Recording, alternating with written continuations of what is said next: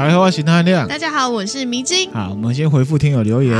他的名字叫做恰拉黑恰拉，恰拉黑恰拉。哎，这个是呢七龙珠的的主题曲的、哦、啊。它的标题是刚发现优质频道哦，很感谢哈、嗯，也请呃多多的帮我们分享。分享。那他说呢，昨天才发现的 Podcast。内容呢，有都市传说、社会文化、哲学、历史、灵异，很多种主题。不知道呢，主持人的背景是什么？其实我在百吉庆呢的下集呢就有大概提到，嗯、大家听友呢可以呃去，去回放一下，回放一下这样子哈、嗯，解释的不标榜道德的《道德经》，觉得受益匪浅啊。嗯，哦，很感谢。太好了哈、嗯！我觉得这是我们分享的目的嘛哈、嗯，很感谢哈，我们会继续努力。嗯，那《道德经》呢，我们可能在两集就 KO 了，可能一集或两集啊。嗯嗯。那接下来会分享《庄子》，嗯啊，希望呢也呈现出呃好的效果。嗯啊，请大家呢适而以听。那下一则呢，名字叫做“呵呵疼”，呵呵腾嗨，它的标题是我小粉丝。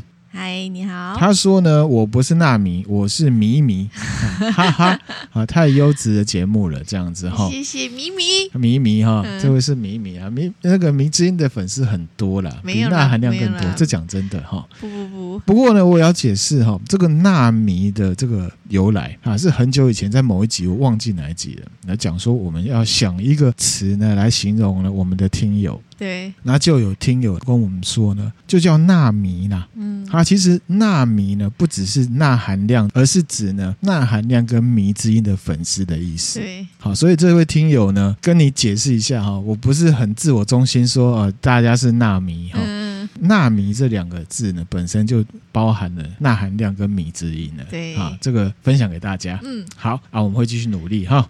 然后呢，下一则呢，它叫做呢 Jackpot，就是中奖的意思。嗯，然后呢，长颈鹿中奖长颈鹿啦。哦，那它的标题是呢，内容富含深度的优质 Podcast。很感谢，很感谢哈。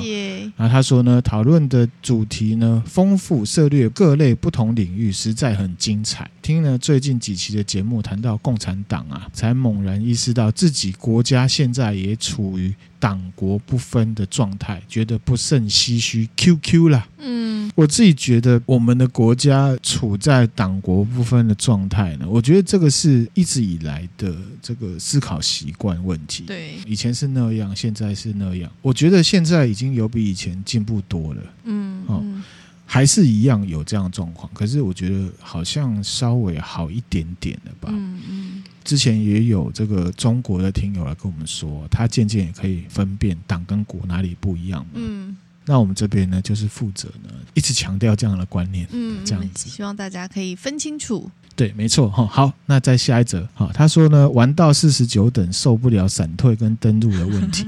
他可能是哪个游戏哦？不知道是哪个游戏哈。那他的标题是超赞的。嗯，他说呢，他是一个工程师啊，有时候呢，能量饮料不够支撑啊，就会找一些可怕的东西呢来补强他的精神。哦哦，这很辛苦哈，工程师哈。那他说找着找着呢，就听到钠含量。他说呢，一整个陷进去了。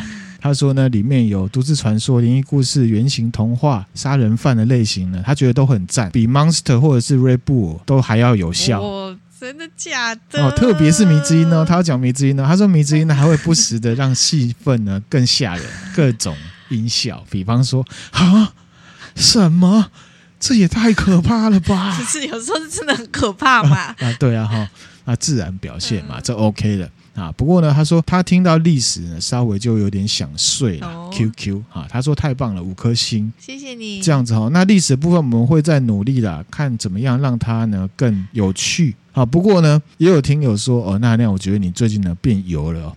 嗯，好，可能呢我有一点用力过猛，就觉得说希望呢历史可以更有趣。嗯啊，所以呢这事情很难做了，很难呐、啊，很难。哦，尽量呢保持自己。对，你就做自己就好了。对，就像。上一集讲的嘛，哦，禅学、佛学哈、哦，我们就是一个目的，不要呢太用力过猛，或者是呢太不用力，嗯，保持中道是最好的。我们继续努力，谢谢，谢谢。好，那呃后面还有一些留言，我们就之后再来分享了。好的，好，那我们继续呢来接着上一集的一休和尚的事情。嗯、上一集呢是讲到一休和尚他是临济宗的。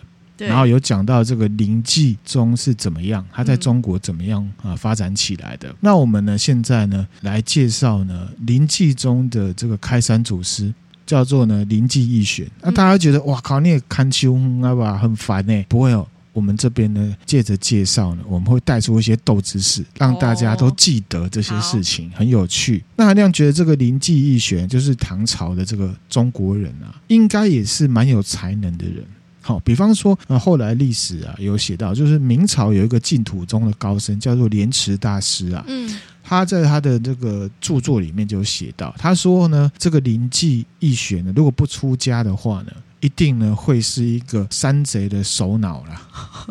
山贼的首脑，他还比喻他说，可能就会像孙权或曹操这类，所以呢，也不见得说是负面的。他只是说，这个人应该蛮有才华，他可能会干大事，他也有可能呢有一些领导才能这样子哈，就很像是以前大家在讲说佛祖啊，传说他出生的时候啊，旁边就有一些沙门就说啊，这个乔达摩悉达多啊，如果没有出家的话，他一定也会是帝王，就大概这个感觉啦，就说他有。才能临济义玄，他身为呢禅宗南派的创始人，其实他的风格呢，后来也有一直继承到一休宗纯的身上，嗯，就是两个感觉是蛮像的。那也可以让我们联想到，就是禅宗它本身重思考，也重实际，蛮接地气，它不拘泥于呢特定的形式。好，比方说就有一个故事啊。这个林济义玄他在回答人家说啊，到底呢佛法是什么？嗯啊，禅到底是什么？他就回答说哈，佛法无用功处啊。他说佛法你用功念哦不好了，只是无常无事，屙屎送尿啊，着衣吃饭啊，困来即卧。哦，他说呢就没事，没有特别的事情，你把事情都看的其实就是这样嘛。拉屎、拉尿、穿衣服啊、吃饭啊，困了就睡觉啊。只要呢，呃，你有看透一些事情的话，这些都是禅啊。办好主人啊，办好主人哈，不用看重什么，也不用特地去看清什么，不刻意的态度，他的一个形容方式啊，啊，这个就可以显现出呢，他对禅的看法。那再来呢，就有一个斗之士了哈，在修习佛法的时候呢，临济义玄他有一个主张，一句话叫做“以心印”。这个印章的印，心心不异，这个就是成语“心心相印”的由来哦。梅子，你想知道那含量的解释是什么吗？好啊，分享给大家听听看。说来听听。这个佛呢，作为哲学，如果我们看得清，愿意去想的话，说穿了也不是什么高深的东西。好，前提是什么？你愿意想，你愿意接触。那如果你没去做的话呢？当然，它就是一个高深的东西嘛。嗯嗯。大概是这个意思。好，还有一个故事，这临济宗的僧侣啊，在学习或者是论经的时候呢，老师就会在旁边拿一根竹子，学生参不透的时候呢，老师呢有时候就会拿竹子敲徒弟的头，这样可以吗？好，这就是成语“当头棒喝”的由来。哦，所以敲了他们就会。懂了，敲了就会懂嘛。应该要提示的是说，你这样的想法好像会绕远路哦。这种方式并不是说敲了就会好。哦、你这是什么逻辑？那是什么？当头棒，那是智商加成棒嘛？敲下去它就变厉害了。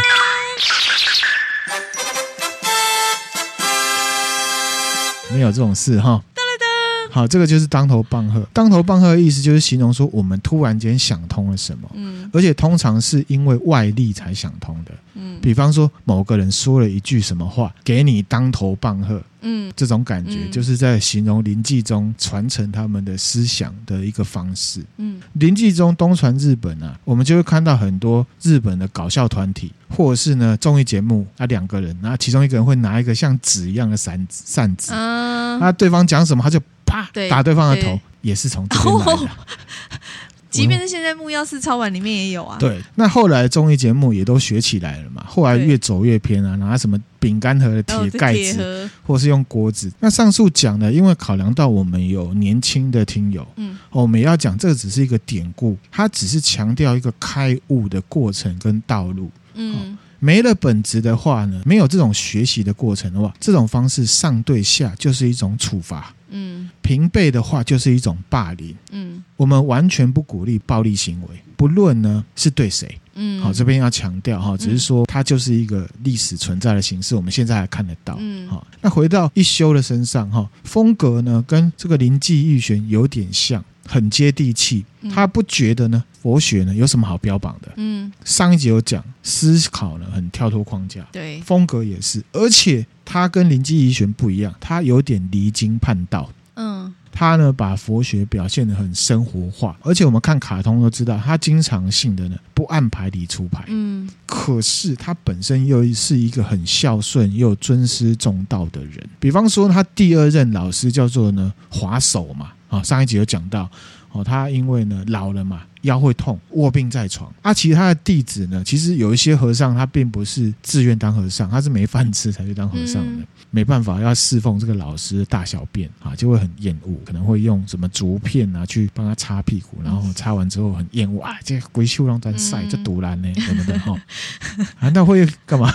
没有，很是很生活化。嗯，所以这些学生都会用。各种理由不去接触啊，比方说啊，没有我在煮饭，在忙别的事情，你谁找谁去好了，嗯、各种忙装忙不想去。嗯、一休呢，他是完全不会，他就呢完全不会嫌说啊，这师傅的拉屎很臭什么，而且他都用直接用手处理，嗯，啊擦什么都好。那所以呢，虽然这个人呢总是不按牌理出牌，学习的过程里面，在庙里面呢，大家都觉得他是这样，都觉得哦，你都喜欢讲一些哦。脑筋要急转弯的，很烦呐、啊，啊，很花俏啊，啊，不照本质啊什么。可是滑手呢，还是把他的衣钵呢给他了，嗯，传给他。对，因为他觉得这只是一个表现形式。其实一休呢，他本身还是有注重本质的。嗯，上一集有讲到他三十四岁的时候云游四海嘛，就是因为他的老师过世了。嗯他就离开了，嗯，到处去。四十七岁的时候呢，因为他很有名嘛，所以呢，就有人要他回来当这个大德寺的住持啊。嗯，那可是呢，他蛮离经叛道的。他不要，他就说呢，哎呦，这种工作被这种框架没有束缚很紧啊，而且呢，这个住持都要让人家觉得好像很了不起，当和尚老爷啊，嗯，这种工作啊，我做不了了，我不做了。他意思就是说，其实佛学呢，就是你自己心里面的领悟。我今天让你觉得我好像很有智慧，并不是要去换一个什么位置来。嗯啊，那当然那个位置之后呢，我又要好像显得高高在上，然后又要怎么样怎么样，很注重注重形式。这种东西我不想要了，嗯，好，他就这样子。那再来是呢，他还有另外一个故事呢，可以看得出来，他很希望大家可以培养看清楚市井本质的习惯。嗯，我们看他的画就知道了，他是史上很少见会佩戴这个大太刀的和尚，而且是呢红色的大太刀啊，眼睛先看一下。好，这图文分享给大家哈，其实是木刀，它没办法伤人的。嗯嗯，好，这是一个故事哈。刚才提到说，一休和尚成长的过程里面呢，其实室町幕府已经开始式微，开始战乱了，对不对？嗯。那可是呢，在大阪附近的一个堺市，其实我们在八十八集恐怖人偶都市传说有提到啊，那边有个天皇的古坟，有没有？嗯。那当时的堺市是对外国的贸易港口。所以呢，它是很繁华，而且是安全的。嗯，这个一休和尚就曾经带了这个长长的红色的太刀，走在这个界市上面。那路人看到就，哦哟，你这个和尚怎么拿刀啊？嗯，哦，不合时宜，你是不是脑子有问题啊？还是你想要干嘛啊？嗯，好，其实现在只要和尚穿和尚衣服，他戴个太阳眼镜，我们就会盯他了嘛。对。古代跟现在都一样，那当然呢，就有人就问他说：“啊，你为什么要这样搞啊？你是怎样想红是不是啊？”那一休和尚他就说：“啊，这是木剑啊，杀不了人呐。只是呢，我要告诉你啊，在这个世界上啊，有很多横行霸道的和尚啊，跟我这把木剑一样啊，看起来好像很威啦，可是，一到紧要关头，你要拔出来哈，防御敌人的时候，你就会发现他们都是没有用的废物了。”一休和尚用他的行为，有点像行动剧的方式呢，表现出来指向什么？他指向那些盲目崇拜或者是盲目讨厌佛教的僧侣的这些百姓。哦，他说呢，每个人都笑我很疯癫。哦，和尚就不该带刀。可是大家呢，所作所为也跟我一样疯嘛。啊，有的人觉得啊，佛法很了不起。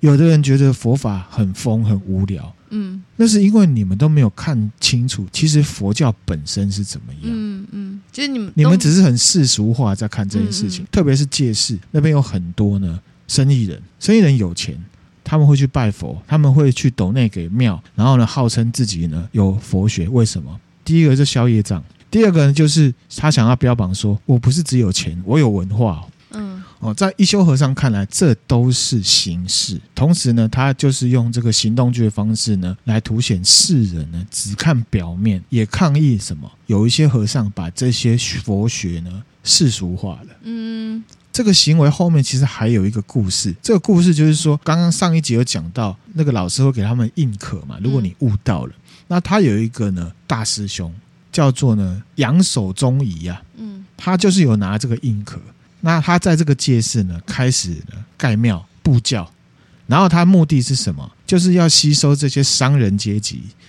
来呢学佛。因为呢，商人很有钱，赚钱嘛，赚钱赚钱就赚钱，没错哈。那师兄不是已经开悟了，居然还要赚钱？你站在悟的外围啊，你去看说啊，你为什么要赚钱？可是如果你站在悟的另外一层，你也会觉得其实赚钱好像也是必要的吧？嗯嗯。好，这个很难解释啦，这个很难，只能说那是他师兄的决选择。对，就是他的选择哈。所以这个滑手呢，他就。跟这些商人，因为商人他也不懂佛法，他只是要外围的一些目的嘛，他就跟他们说：“你们要来信我，因为我有印可。”嗯嗯，我是有经过认证的开悟。我们现在社会就很清楚嘛，啊，你我有证书，你有证书，那当然我就信你啊，那代表什么什么的，对不对？一休呢，他就用这把木刀呢，直接讽刺他的师兄。他说呢，这个扬手给这些商人并不是佛法，所以也看得出来，一休虽然他很幽默。他也很看得开，可是他对佛学的本质还是有坚持的。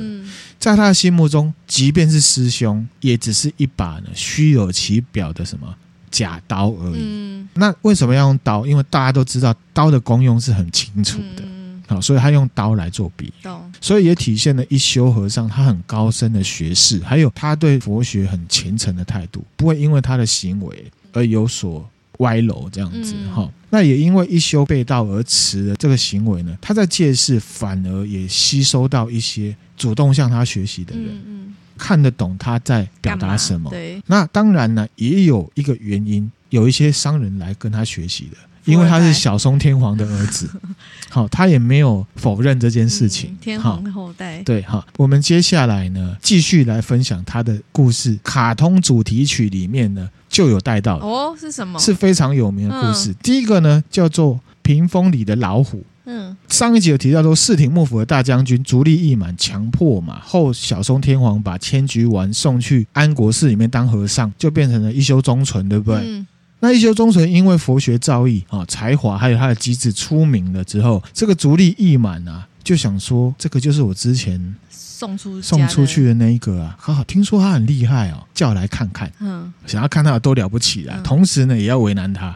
心怀不轨，就是喜欢把别人往下踩。对啊，就是对他有其他的目，找他来不是单纯只是想看他有多厉害，还是其实还是都要了，都要。对啊，好，叫来之后呢，当然不可能是说我大将军在房子里面等他嘛，因为所有人都到了我才出来这样子。最后登场。对啊，大将军要进来，所有人都鞠躬这样子。一休和尚呢就跟大将军说啊，大将军啊，你好啊，我是一休啊，你要想要见我啊，我来了。那这个足利义满就说：“哎呦，你就是机智文明的一休是不是？来来来来，我看一下，来来过来过来，近一点。”那这个一休和尚就很镇静啊，就走到这个将军的面前。嗯，那将军就出题了。我觉得将军真的是很机车啦。对呀、啊，无聊。好，那这个将军就说：“哎，一休啊，找你来，我有个目的，我有个事情很困扰啊。后面这个屏风啊，有画一只老虎，很威猛，它很凶暴啊，它每天晚上啊跑出来咬人啊。”啊。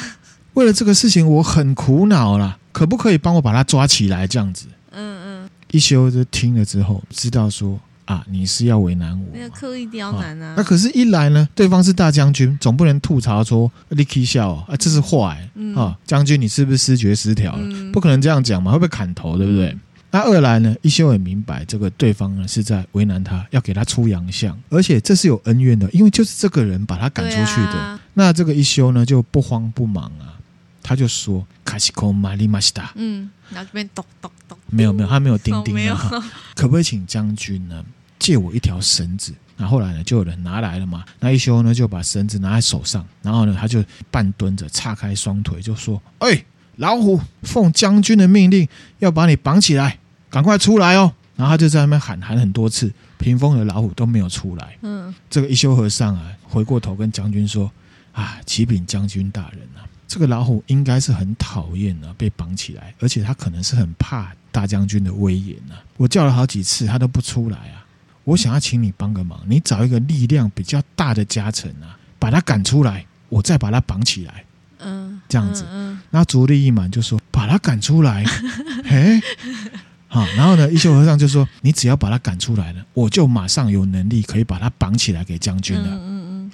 那将军就说：“果然呢、啊，名不虚传啊，一休和尚，你机智果然过人啊。”嗯，米金觉得怎么样？我觉得蛮厉害，就把球丢回去给他，你赶得出来，我就如果他真的是一只老虎跑出来，我就抓得了。没错，没错哈。那其实呢，也可以看得出一休和尚他的机智。嗯，因为那个场合你是不可能去破。对。破将军的局的，你一定要顺着他的逻辑，可是把一样的逻辑还给他。对对对，这样子一个故事呢，那那样也有联想到另外一个，这个就等于是厚黑学里面的巨剑法。不知道大家呢对厚黑学了不了解哈？也有个故事我讲一下哈，就是说有一个人他手背啊，因为打仗啊被箭射中了。嗯那就找了医生来，啊，这个医生呢看一下伤势有没有，他就拿着锯子呢，把上面啊长长的剑身啊锯下来，嗯，然后他就说：“我的工作完成了，接下来你要去找内科医生啊，把这个剑矢啊从伤口里面取出来，嗯，啊，你这边哦要注意小心哦，哦，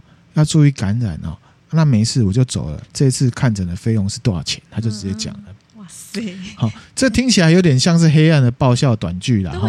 有很多人会把厚黑学当成是一个负面的东西，把这个厚黑学的巨剑法跟一休和尚的故事我们合起来看的话，面对为难还有挑衅的时候呢，你没有必要认真陪他玩。一休和尚他用的也是巨剑法，嗯，厚黑学跟禅学一样，它作为一种学问的话，就像是工具，工具呢就跟武器一样嘛。你是拿来保护自己，还是伤害别人？这是你的选择。工具本身都没有对错，思想也是。所以巨剑法就看你是用在什么场合啦。这巨剑法你听起来好像这个医生怎么这么要求？可是你要想，如果这样的模式去拿到一休中存这例子来看，你就会觉得他很有智慧啊。嗯，你已经了解这意思吗？这连接我连接不起来，因为巨剑法我找的就是医生啊，那他是外科医生。他为什么不能连剑矢都拿出来？以一休和尚这例子，哼，如果你是那个足利义满大将军的话，一休和尚就会被砍头了。对，巨剑法这个东西就看你怎么用，要看情境。你是被为难的时候，你当然可以这样用。哦，可是你拿来呢，哦，推卸责任。哦。好，你拿来呢，把过错都推给别人，或者是你拿来偷懒，当然就不对。我只要呈现是厚黑学，好像很不好。可是其实一休和尚他用的也是厚黑学里面的巨剑法。懂懂懂，了解啦。那还有这个厚黑学，它本身也不是什么不好的东西，嗯、还是要看情境。那第二个故事呢，也是一样，在那个卡通的主题曲里面会出现的，禁止过桥。禁止过桥，这也是一个故事。哦、这个好像有点印象，好像有点印象哈。就有一天呢，一休和尚跟他另外一个同事，也是一个和尚啦，收到一封信。这个信是来自于一个武士，叫做弥助的一个信。嗯，他上面就写到说啊，感谢啊，一休和尚还有法师啊，一直以来的照顾啊，请到我家来来玩一下。嗯，收到这个信呢之后呢，和尚呢就跟一休呢去这个弥助的家。嗯，啊，可是其实这个弥助一样，就是呢想要为难一休和尚。走到这个弥助家附近的这个有一座桥。那要过了桥才能到弥助家啊！可是上面就立着一个告示，他写的呢，禁止过桥。嗯，旁边的这个和尚就露出了不可思议的样子，他说：“哎呀，那怎么办？我们过不去、欸。嗯、那哎，那怎么办呢？”可是呢，一休和尚他就毫无顾忌的呢，从桥的中间走过去。嗯，他还是过那个桥，而且还是走正中央。嗯嗯，走正中央哦。哈，那法师就问他说：“哎，一休和尚，不是说不能过桥吗？”一休和尚就说：“哎呀，这个是迷住呢，在考验我们。我呢，没有走桥的两边嘛，我走的是正中央嘛。嗯，好，这个是日语的一个那个啦，哈西，哈西是桥嘛，对。可是哈西它也可以表示呢两端的意思。哦，所以他其实也是很聪明，因为他知道你要为难我。嗯，其实这个逻辑跟上面是一样的，用他的思考跳脱框架来帮自己解套，同时也没有得罪那个要。”要为难他的人，嗯，懂。也没给对方难看、啊。这个就是机智。嗯，然后机智就是我面对问题，我可以用一个方式不为难你，让彼此都很开心的继续走下去。嗯、这个就是智慧。嗯，确实，真的。嗯、有时候呢，证明自己不一定要伤害别人。对。没错，好，分享给大家。嗯，所以这两个故事呢，同时也是一休和尚最有名的两个故事。好、哦，大家回去看卡通就可以看得到了。好，好，唱歌的时候，最后呢，用一休和尚这个卡通的主题歌词分享给大家。嗯，这形容一休有多棒，这个形容词我就不提的啦。那我们分享歌词里面提到关于做事的态度。嗯，歌词里面就有提到，期望太高就无法达成目标。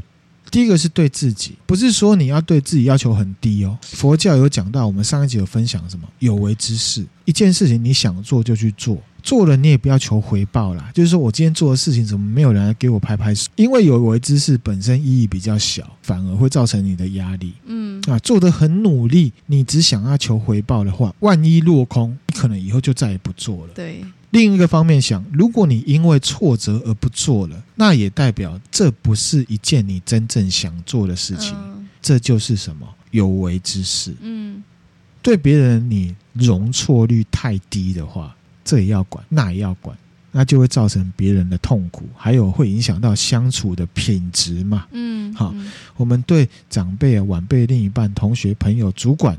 或者是自己的小都是一样的，并不是所有事都可以照着你的期望去进行的嘛。嗯，有时候心要放宽，期望太高就没有办法达成目标。有时候目标没有办法达成没关系，你还会伤害到别人。有时候你会发现你的家人跟你的伙伴是最重要的。对，一休和尚本身，他身为和尚，他得到的评价就是狂幽默啊。明真有觉得他很狂吗？会啊，会啊，因为敢在大将军面前这样说，你找你的人把他赶出来，这也是要一定的那个胆量才有办法。对，那他的狂呢，其实还有包含一些可能大家会没有办法接受的。什么？就是说呢，他其实后期到年纪比较大之后，他已经悟到了。嗯，他本身也喝酒。也吃肉哦，他还有女朋友。嗯，那他是因为呢，他觉得佛教成为宗教之后，世俗化之后，有一些戒律是流于形式的。他有点像是用自己的行为来去抗议这件事情。嗯，他没有去连接说你吃素你就可以悟道了。嗯，他也没有觉得说你吃肉你就不能悟道了，或者是说你有女朋友你就不能悟道，不觉得这两件事有什么关系。啊，这也是他狂的本质。嗯，我们也有分享到哦，任何身份职业都只是个标签嘛，本身呢是什么比较重要？嗯，他这个狂跟一般的狂也不一样，因为这世界上有人会为狂而狂哦，就只是要让人家觉得你很狂，所以故意做的很狂。嗯嗯，对一休和尚来讲，我他这个做法是因为他念了佛经还是怎么样？其实我分不太清楚。这一集或者是上一集的分享，重点不是要大家觉得说你要特别的表现的很狂，可去强调一休和尚本身看穿本质，跳脱框架，还有呢，尽量不要随意去歧视别人的这个行为风格。嗯嗯，在一休和尚的心目中，可能他觉得接触到本质，佛可能是一种方式里面的其中一种。嗯，那、啊、你觉得不适合，那也没关系啊，你还有其他方式，你可以选别的。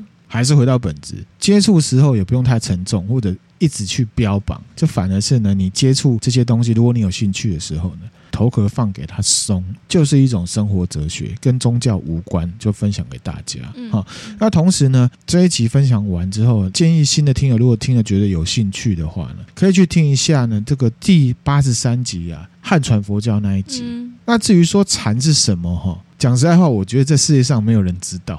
啊，禅只是一种感觉。那含量觉得，那含量呢？之前呢，呃，去念了一位日本禅学大师铃木大拙啊，他出了一本书，他是讲禅学的。嗯，可是他那本书呢，开宗明义他就先讲，他说他自己呢说不出具体的禅是什么，只能用形容跟比喻的。嗯，那不就跟《道德经》也蛮像的啊？也不用问那含量说啊，接触禅有什么好处？好，还是一样回到这两集分享的内容。你想接触就接触，嗯，好不好处呢？是你接触之后你自己的主观看法，嗯。开始我们上集啊，这一集其实都有讲到很多主题曲嘛，对。那我们上集呢，我们的片尾呢是用了这个一休和尚的这个主题曲嘛。嗯嗯、那讲到主题曲呢，也分享最近迷之音呢跟他很喜欢的一首歌《齐天烈大百科》的这个片尾曲，哦、有没有？嗯、后来呢，木村拓哉有分享过，对。好，那个。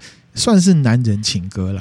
好，那分享给大家。翻起来这个名字，日文叫做 Hajime de no Chu，对，那中文可能就叫做初吻啊，那英文可能叫 First Kiss。嗯，那我们今天分享的内容呢，就到这边了。米津觉得怎么样？我觉得这首歌很好听。前面呢，一休和尚呢？我觉得就是那个那个他的两个有名的那个机智的故事，蛮厉害的。那你觉得他这个人怎么样？我觉得他的狂，就是像你讲他的。做这件事情，他并不是为了给大家觉得他怎么样，他没有想要去塑造他自己的形象，他单纯就只是想要为他自己所认知的事情去做一个辩解，或者是去呈现给大家看。初心跟本质其实是为了去跟大家讲说，佛并不是大家想的那样，佛教、佛法或者是禅学。嗯，我甚至觉得他没有觉得那是一个宗教，那就是一个生活。对对，生活他哲学或态度，所以他用他的行为去告诉大家，不要用世俗的眼光来看这些事情，只是外面的人给他的。看他这样子的形象，才给他贴上狂的标签。没错，没错哈。我觉得迷之音这个看法很有 insight，很棒，嗯，很厉害。我没有白听，到没有白听哈。不只是看佛学或哲学这样子的东西是这样看法，其实呢也是鼓励哈。因为最近那含量又有新的口头禅，就是塔卡棒和伤啊，嗯，放比较松一点哦，你可以得到更多东西，你会有不一样的想法。其实听来听去，不论是佛教或是什么禅学啊，听来听去，真的就是在《道德经》的范围之，就是《道德经》就已经涵盖这全部，你知道吗？是我的感觉。那佛学当然也会有另外一块啊，希望呢，借着这个回忆杀的卡通啊，可以让大家呢，呃，想到，哎，好像这个想法也不错，这种感觉哈。嗯、跳脱框架，现在这社会要跳脱框架真的很难，很难，很难，就越难就越要做，你才不会觉得头脑很累了，顾忌太多。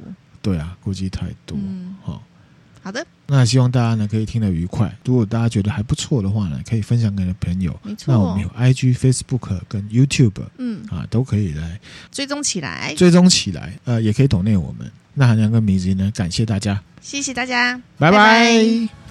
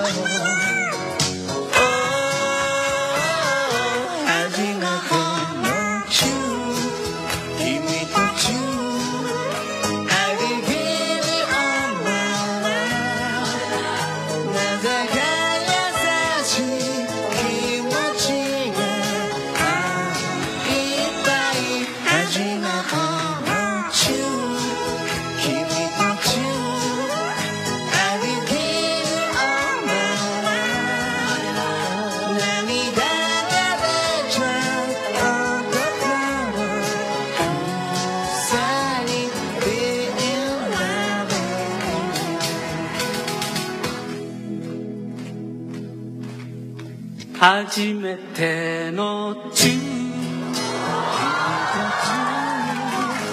I will give you all my love なぜか优しい気持ちがいっぱい初めてのチュー君とチュー